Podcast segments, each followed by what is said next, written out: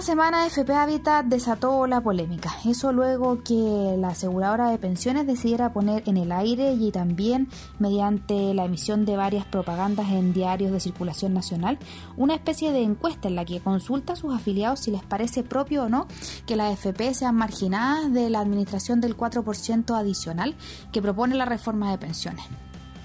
La pregunta podría ser normal dentro de una consulta ciudadana, pero parece un poco imprudente justo cuando en el Parlamento se discuten aspectos decisivos de la reforma y cuando pareciera que no es el lugar propio los medios de comunicación para discutir una reforma de ley, sino que el Parlamento.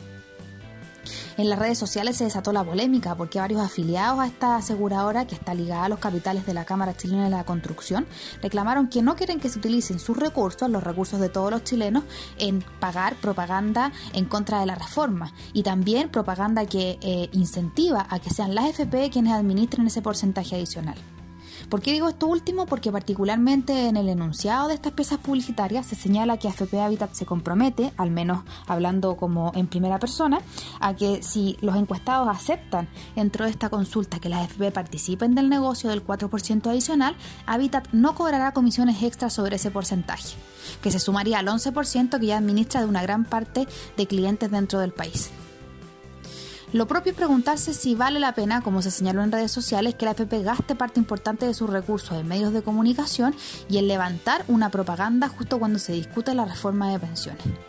¿No sería mejor que la AFP ocupara sus recursos, por ejemplo, en transparentar cómo articular las inversiones con fondos de pensiones? Podrían, por ejemplo, existir sistemas en línea en el cual el afiliado ingresara y pudiera revisar todas las compañías chilenas y extranjeras donde la AFP invierte y coloca directores, y también conocer cuántas comisiones paga por esto dentro del debate de reforma de pensiones, poner en el aire una propaganda que incentiva e induce específicamente a contestar que parece mucho más conveniente que no cobren comisiones por la administración del 4% parece un poco imprudente. Pero además parece imprudente hablar de este 4% como si fuera a salvar todo un sistema de pensiones que sabemos que a largo plazo ya está añejo. Este fue mi comentario para Los Sonidos del Mercado. Soy Natalia Saavedra.